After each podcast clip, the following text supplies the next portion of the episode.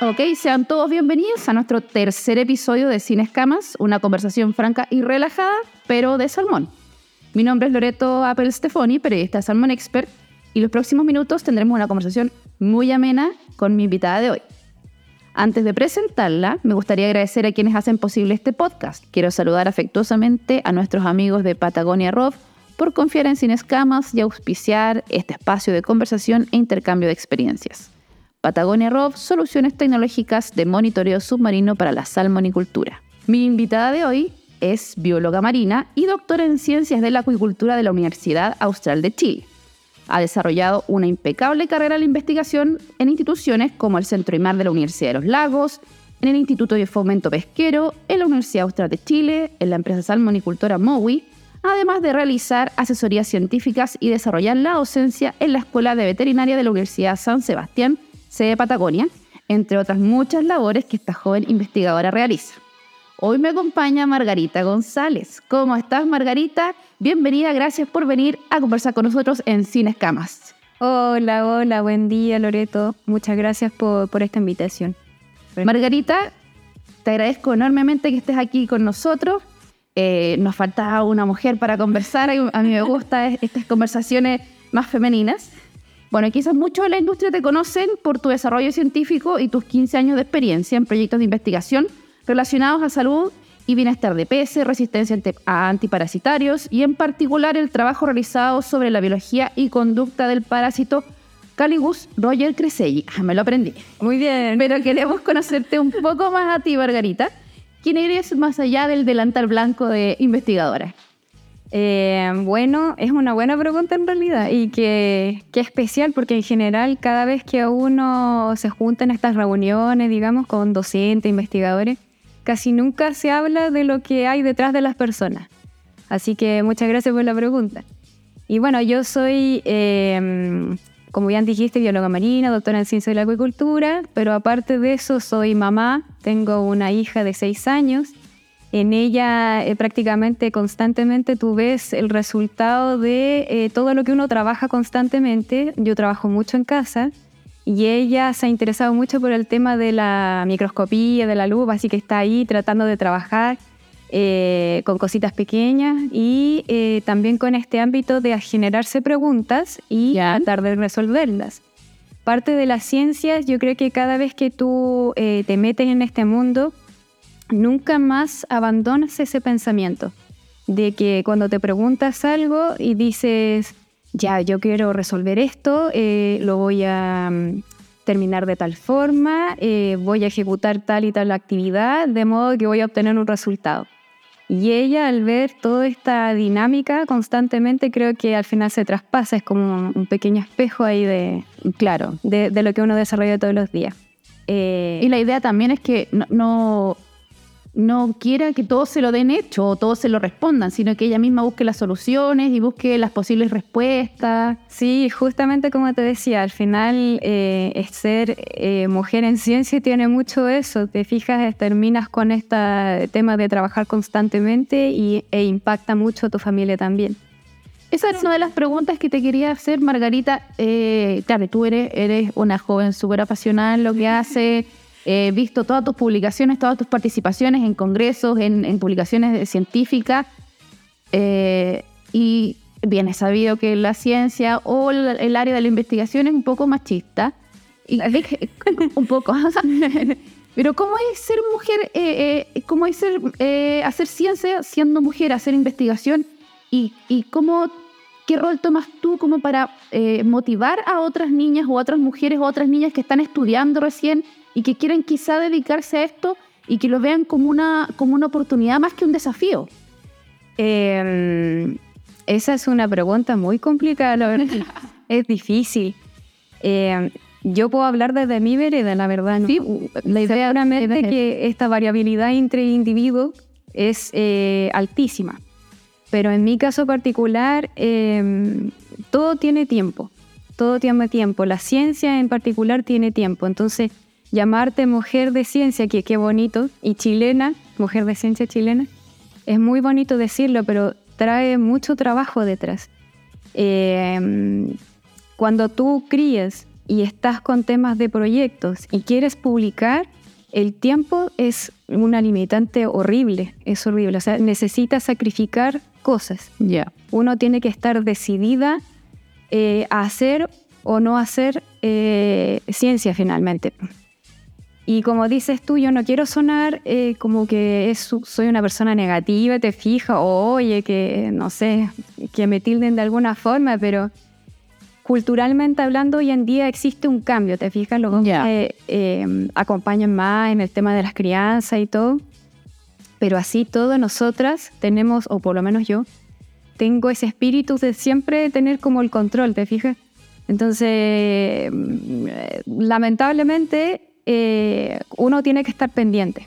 Uno tiene que estar pendiente de la casa, del marido, de la ciencia, de los proyectos, de los papers, de ti misma, de las amistades, etc. Y los hombres muchas veces, y que se da mucho en temas de ciencia igual, los hombres nos están súper dedicados. Hay que tener un poco de locura también, pase, como dijo el profe Massa, eh, hay que ser un poco loco. Entonces cuando eres un poco loco, el tiempo te dedicas full ahí. Y nosotros las mujeres jamás vamos, una vez que nace nuestro hijo, eh, jamás dejamos de ser mamá. Entonces, por supuesto le dedicamos harto tiempo y obviamente ese tiempo que se dedica a la crianza ya no existe para hacer tu doctorado, tu investigación, tu paper. Eso ya se, resta, ¿te fijas? Entonces, en esos términos es difícil. Siento que las mujeres hoy en día eh, tienen un potencial tremendo, así, mucha mujer inteligente, mucha mujer con muchas buenas ideas y obviamente ahí la competencia se ha ido achicando entre los dos géneros, digamos pero y generando estos vínculos de colaboración y todo, ha sido muy, muy enriquecedor para nuestro género en realidad. Pero en consideración, por ejemplo, de diferentes charlas o documentos o noticias, nos falta muchísimo todavía por hacer. hace unos días atrás estuvo una charla de una persona de la INAPI, una mujer, que hablaba acerca del patentamiento en base a ciencia en nuestro país. Ellos siempre hacen estos estudios, ¿te fijas? Como para tener sus indicadores, etc. Y nos decía que ella es una apasionada por el tema de las patentes, le gusta mucho este licenciamiento, creo que se llama, y, y investiga harto, hace harto sus su recuentos.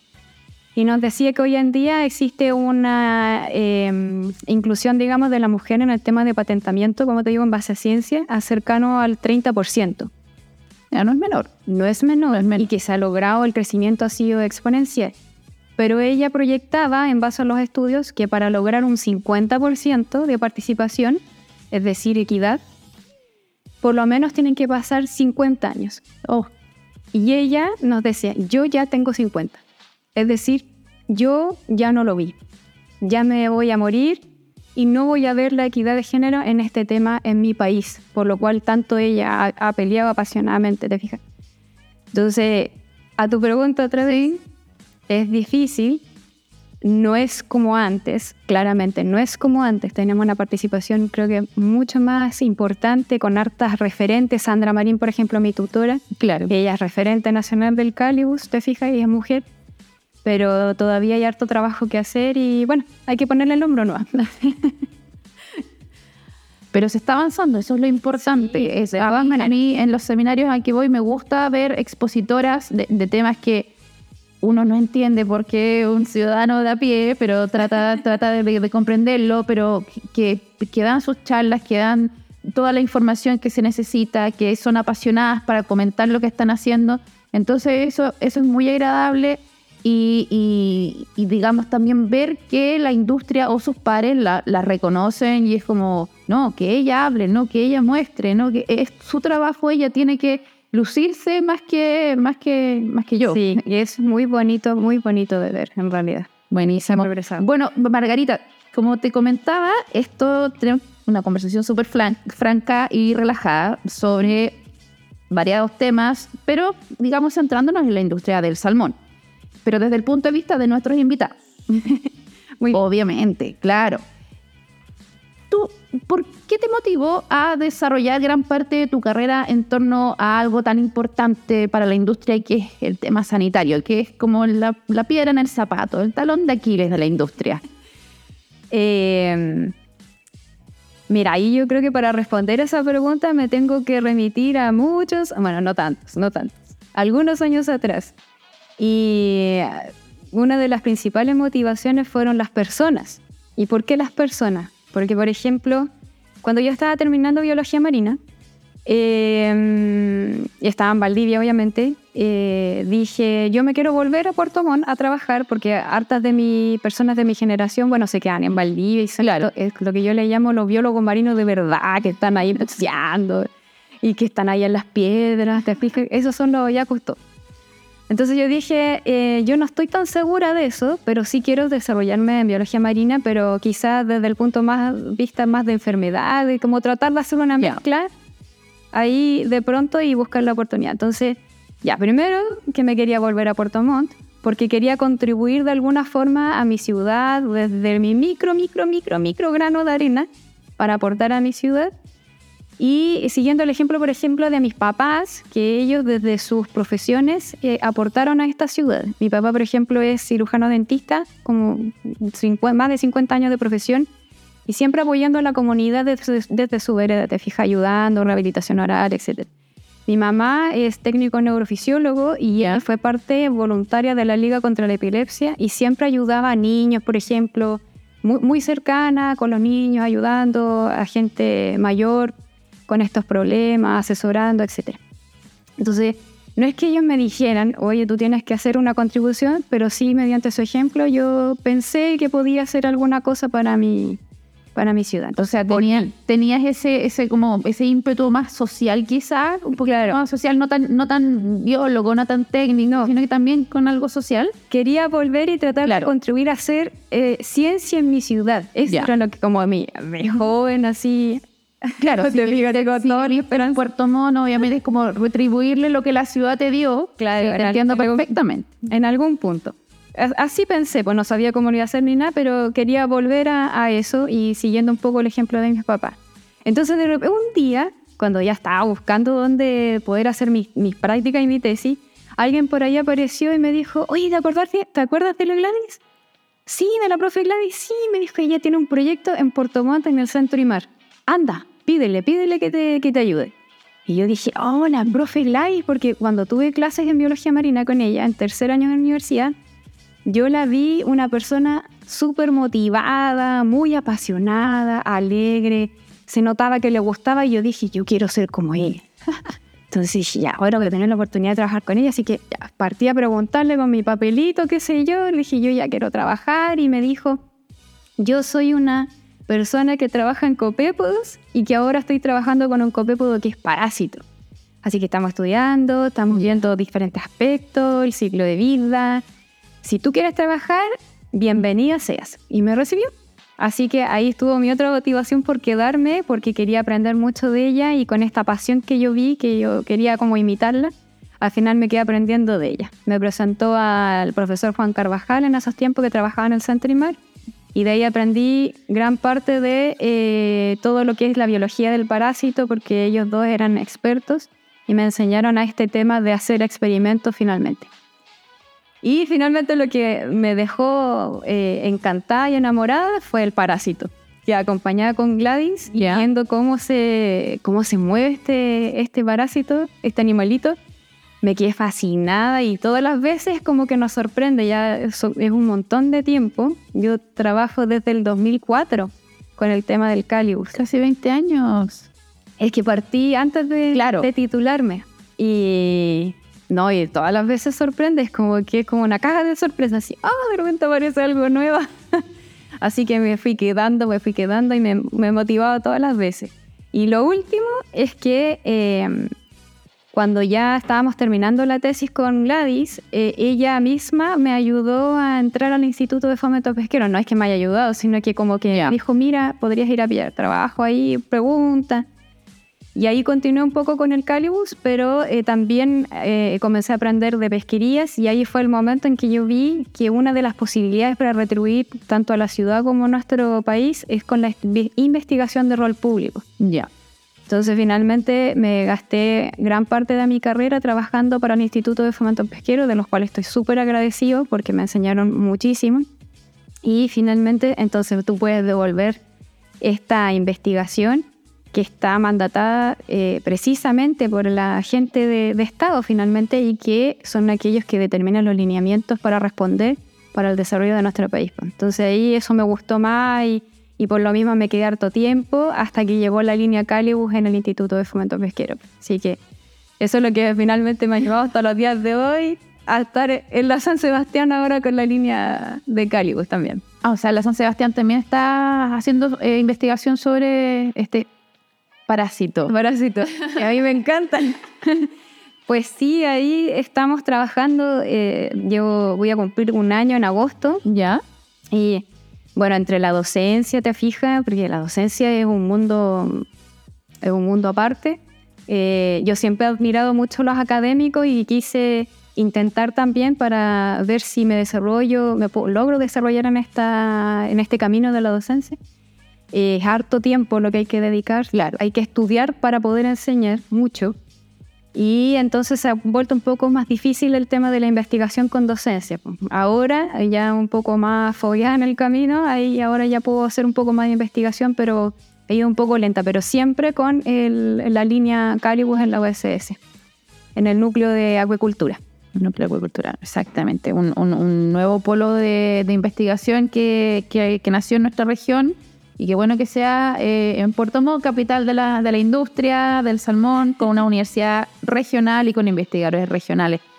Margarita, hace unos días coincidimos en el, en el lanzamiento del plan de ciencia de Intesal, iniciativa que muchos investigadores destacaron, obviamente hablaron de los desafíos, que podía faltar, y eh, destacaron la necesidad esta de la colaboración mutua entre industria y academia o sea, independiente del plan de ciencia, que es una iniciativa muy positiva, ¿cómo ves tú que se ha desarrollado la ciencia o la investigación en torno a la salmonicultura? A los desafíos que tiene, a las brechas que tiene o a la problemática que tiene que no solo lo sanitario, también está lo técnico o lo productivo o lo del producto final o, lo nutricional.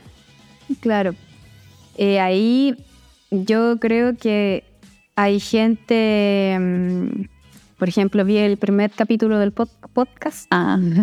Y claro, bueno, Daniel Nieto, él tiene muchísima experiencia, seguramente que podría responder mucho mejor esta pregunta, pero dentro de mi humilde experiencia, creo que eh, ha sido un camino, eh, o como lo veo yo, pues estaré equivocada, ha sido una especie de, de, camino como con forma de embudo, digamos. Ya. Entonces, primeramente, eh, estaban algo separadas, quizás esta interacción no era tan fluida o lo que en algún momento mis tutores hace muchos años atrás, como te decía el profe Carvajal y, y Gladys también, eh, el diálogo no es tan fluido, la comunicación como que pareciera que estuviéramos hablando entre dos idiomas distintos. Ya, yeah, perfecto. Entonces, como bastante separado.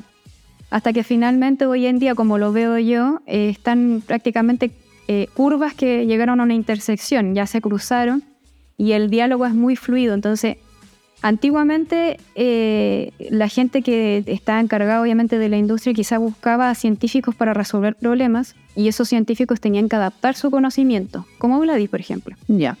Y hoy en día ya no. Eso, hoy día existe gente que, como te digo, ya está en esta intersección, está en una interacción mucho más fluida, se generaron eh, eh, profesionales que son especializados en área.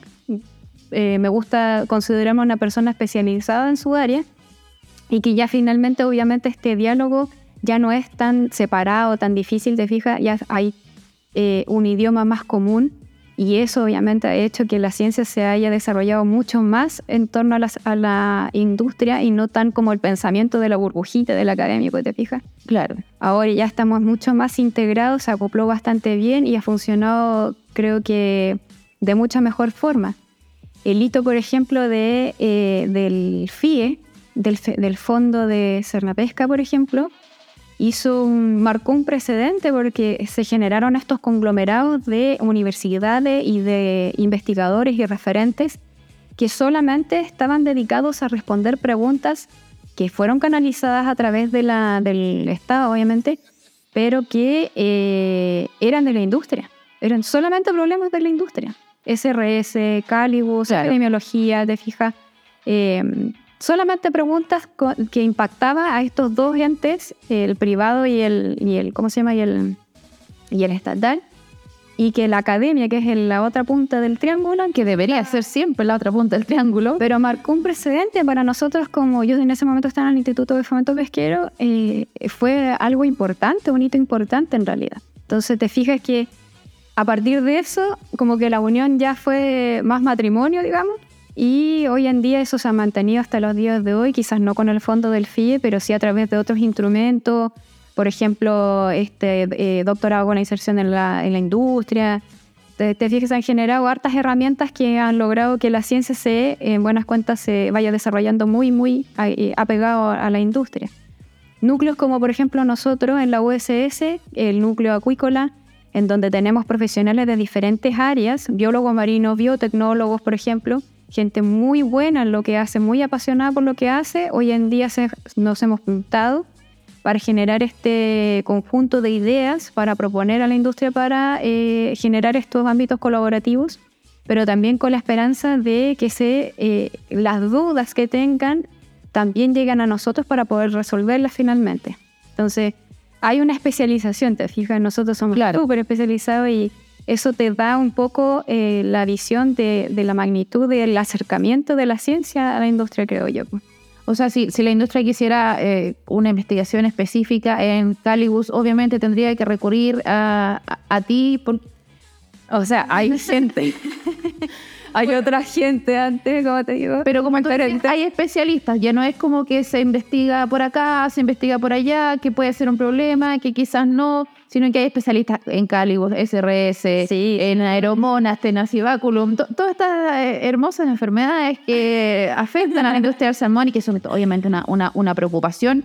Y es muy bueno que la industria tenga esta preocupación después, yo creo que después del virus ISA pusieron foco eh, en eso, en, que, en cómo hacerlo para que las enfermedades que van a existir y van a seguir existiendo no nos afecten tanto y tengamos las medidas de prevención, eh, de anticipación o de minorización, eh, digamos, minorizar un poquito el efecto que pueden tener las enfermedades con vacunas, alimentación. Claro, ahí surgen muchas preguntas, justamente, por ejemplo, de, de yo no soy experta en eso ni nada, pero justamente de la crisis del virus ISA, habían preguntas, y que pasa mucho en Calibus también, hay preguntas que uno dice, ya, ¿y cómo se transmite? ¿Cuál es el medio? En esos momentos no había mucho conocimiento a raíz de ese hito, obviamente, de ese evento catastrófico se generó eh, como un, volcán así, de una erupción de preguntas e ideas para resolver, te entonces se empieza a desarrollar rápidamente el, el, como el conglomerado de científicos en torno a, a ciertas patologías. Es como un ejemplo. Margarita, y, y, en este mismo sentido, ¿cómo ves tú que eh, actualmente la, la ciencia o la porque recuerdo que hace un par de días estuve en la inauguración del Congreso de Ciencias del Mar y el doctor Buchman eh, decía que era muy importante eh, mostrar que la, región tenía una capacidad instalada de, de recursos humanos, de gente, de investigadores, recursos, de instalaciones, de laboratorio, como para hacer investigación y desarrollo en torno a la ciencia del mar y en torno a la industria. Pero ¿cómo ves tú que está eh, enfrentando eh, la, industria esta mm, eh, necesidad de ciencia para dar respuesta a sus problemáticas? ¿O, o, cómo la, la misma capacidad instalada de investigadores está dando solución a estas problemáticas que se le han presentado a la industria? Bueno, tomando las palabras del bife, yo no lo escuché, me gustado en realidad haber asistido al Congreso, pero primero, antes que eso, yo refuerzo completamente su pensamiento. Soy de la misma opinión. Nosotros tenemos un trabajo importante que realizar a nivel local. Estamos en la zona cero. Entonces, nos pasa, esto tampoco quiero que suene como que es como la competencia, así. No, no quiero que suene así de todas formas, pero eh, nosotros tenemos que pelear por este posicionamiento. Nosotros lo vemos desde el punto de vista humilde, que somos un grupo nuevo en la USS, ¿sí? el núcleo. Somos los nuevitos, digamos, acá en el, en el, en el ajedrez. Somos los nuevitos. Pero hay que hacer un trabajo importante en el posicionamiento eh, eh, local y nacional para que entonces esta, estos concursos, estos eh, llamados, digamos, que recaigan obviamente en los grupos de investigación que existen en nuestra región que son potentísimos. Hay gente que, en el centro IMAR, por ejemplo, hay gente muy potente trabajando, entonces que quede, ojalá, porque estamos acá, es fácil acceder, es más rápido, estamos viendo tenemos esta, este roce con la gente constantemente, entonces es más fácil quizás acercarse a las problemáticas. Y respecto de cómo lo ve, cómo siento yo que lo ve la salamanicultura respecto de ciencia, yo siento que eh, a expostar su, puedo estar súper yoga, pero es lo que como que siento yo que ha estado eh, sucediendo en los últimos años. Y es que ellos están integrando el conocimiento desde ellos mismos, desde sus propios corazones, digamos, porque hay mucha gente en la industria, por ejemplo, que hoy en día tiene, tiene doctorado.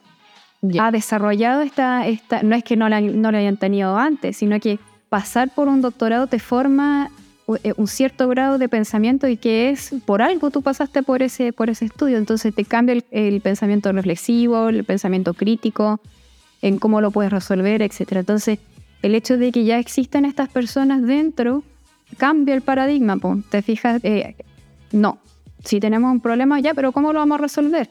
No lo vamos a resolver quizás con el boca a boca, lo vamos a resolver con dónde está el paper, quién dijo esto, es un estudio validado o no, ¿realmente existe esa información? No, ah, entonces a lo mejor hay que hacer una investigación. Hay que hacer una investigación interna en donde a lo mejor pongamos una pregunta, tratémoslo de resolver, etc. Entonces, Siento que hoy en día ya no es una la ciencia o lo científico o incluso esta interacción entre ellos mismos por este lenguaje más común, como venía diciendo, eh, es, es, más fluido, obviamente, y em, está mucho más potenciado también. Entonces, eh, ya no es una herramienta aislada, te fijas, es algo que ya es parte de su día a día, siento yo, por lo menos de la gente que conozco, siento que tiene más esa mirada, te fijas hay mucha más interacción y más la consulta con el paper y todo, que es algo que nosotros hacemos constantemente. O sea, cuando nosotros diseñamos un experimento, yo quiero resolver por qué el límite del agua llega ahí en ese vaso. Ah, no, es que a mí me pareció que porque la luz y yo sentí ese día a mí no me sirve eso. No. Nosotros vamos y ya voy a buscar en el paper tanto qué decía del vaso claro. y de, la referencia, si hizo un estudio parecido. Claro, entonces tú dices, ah, mira, pasó de tal y tal cosa, es por eso que ese nivel de agua está ahí en ese vaso. Y si no, súper, encontramos un punto que podemos seguir investigando y se generan estas líneas y, y seguimos creciendo. Yo creo que ellos están mucho en esta mirada. Yo no soy nadie para estar opinando de ella en realidad, pero creo hoy en día que eh, se generó mucho más esta, esta interacción, este, este como pensamiento más científico. Y al final, bueno, claro, y al final es un, eh, quizás puede ser una iniciativa de alguna empresa en particular, pero al final eh, son, creo yo, también en mi, en mi humilde punto de vista, que son problemáticas comunes, son colectivas. Entonces al final se beneficia no solo una empresa, sino toda la industria, y también los proveedores. Así que sí, sobre todo con esta mirada también que están dando, eh, que están tratando de impulsar, obviamente ya no a resolver, eh, tener solamente la información de, no sé, encontré el... Un profesor siempre decía la pilurín piluraza en tal cosa. Ahora es ya, y eso, entonces, ¿cómo lo podemos solucionar? ¿De mediante qué estrategias podemos hacerlo de una base científica? Y cómo esto también va a impactar a nuestra sociedad, etcétera, y todo con esta mirada más eh, de que sean respuestas eh, con asevero, te fijas, así con, con rigor, no el, la, opinión y todo eso. Entonces, eso creo yo que es un, un, cambio. Y el hecho de justamente el lanzamiento de Plan Ciencia es eso, es eso, es reflejado en un evento este pensamiento que académicos y, e industria, imagino, estaban pensando en cómo articular esta... Claro, cada uno su lado, así, cómo lo hacemos y nació. Claro, y, y perfecto para la industria. Excelente. Margarita, hemos, mira, podríamos conversar todo el tiempo. Para mí es un tema muy apasionante también. Eh, no es expertise, no es expertise, yo soy periodista, pero, pero también, bueno, también llevo 15 años trabajando en la industria, en medios de comunicación de, de la salmonicultura. Entonces también es un tema que me, que me interesa mucho. También, como decíamos al principio, también le trato de inculcar a mi hija eso de buscar soluciones, de hacerse preguntas, ¿por qué funciona esto? ¿Por qué? Que sea curiosa, que sea curiosa en el buen sentido de la palabra, que sea curiosa de ella misma buscar sus soluciones y su, las respuestas a, su, a sus preguntas. Eso inspira. Se me había quedado en el tintero. Ah, La primera pregunta. Sí, Suele suceder eso en mi mente. ¿Cómo inspirar? ¿Cómo inspirar a la gente joven, a la gente, a las mujeres jóvenes que quieren obviamente entrar en el camino de la ciencia? En docencia yo llevo poco tiempo, pero lo que algunos niños me han dicho eh, que vieron en mí, sin querer queriendo, es lo que yo vi en Gladys, Ya. la pasión, ese compromiso, pasión, gusto, ganas, cariño, amor, como uno le quiera llamar. Es, esa es una forma de llamar, de llamar a la ciencia, de decirle, y va a sonar como que fuera un poco, co- no, no es revolucionario, pero sí, no dejes que te siembren ideas. O sea, puede ser, Claro. pero que tú también genérate tus propias preguntas. Tus preguntas son válidas. Tus preguntas son interesantes, válidas, no hay pregunta tonta. Y Exacto. vámonos con el cariño, con la pasión. Y en el caso del cálico, yo ya he invitado a algunos alumnos, son todos más pequeños los que conozco, pero espero que de aquí a uno o dos años más ya tengan mis interesados ahí. Claro, En trabajando. peces y con cálico también. Y parásitos de peces en general, que son un mundo espectacular. Buenísimo. Te, te agradezco enormemente esta conversación, Margarita. Y para quienes nos siguen y quienes nos leen y ahora nos van a escuchar en nuestro medio, eh, prontamente vamos a tener al aire eh, esta amena conversación que tuvimos con Margarita González. Les recuerdo que este capítulo de Cine Escamas fue auspiciado por Patagonia Rov, soluciones tecnológicas de monitoreo submarino para la salmonicultura. Fue un placer tenerte en este ca- capítulo, Margarita. Gracias por aceptar nuestra invitación a conversar sobre ciencia. No, gracias a ti por la oportunidad y mm, fue muy grato estar aquí contigo. Y mucho éxito en el podcast. Muchas gracias. Agradezco la sintonía de hoy y no olviden seguirnos en nuestras redes sociales. Los dejamos invitados a escucharnos en el siguiente capítulo de Cine Escamas, una conversación franca y relajada, pero de salmón. Hasta la próxima.